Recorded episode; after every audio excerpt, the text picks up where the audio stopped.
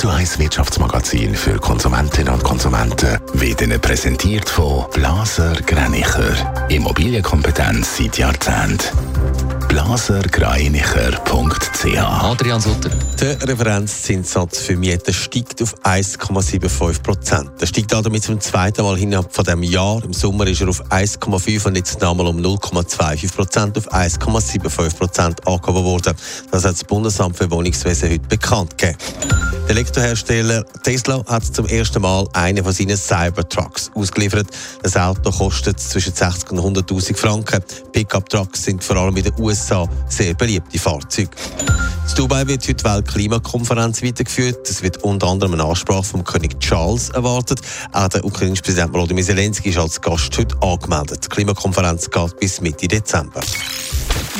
Ja, ist gerade viele Mieterinnen und Mieter müssen in sauren Äpfel beißen. Die Mieten sind offen. Adrian Sutter, wie vorher gehört, wartet auf viele, äh, die die Miete wohnen, schon der nächste Hammer. Heute hat das Bundesamt für Wohnungswesen den aktuellen Referenzzinssatz für Mieten verkündet. Und da ist eingetroffen, was man allgemein erwartet hat. Er ist nochmal angehoben worden von jetzt 1,5 auf 1,75 Prozent. Im Juni hat es das letzte Mal so eine Höhe gegeben. Schon dort äh, ist das für viele Mieterinnen und Mieter schmerzhaft gewesen. Und das dürfte für viele nochmal richtig wehtun. Also, wer muss denn mit mehr Miete rechnen? Es sind so ziemlich alle, die da betroffen sein können. Also all die, die zum Beispiel 2017 wo Mietsenkungen profitiert haben oder die einen Mietvertrag haben mit einem Referenzzinssatz 1,5 Prozent und oder tiefer.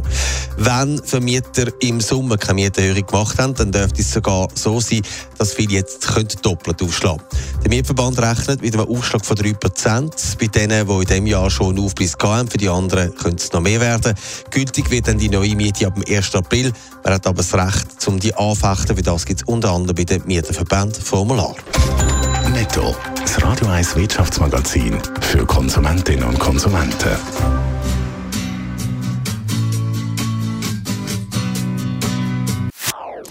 Das ist ein Radio 1 Podcast. Mehr Informationen auf radio1.ch.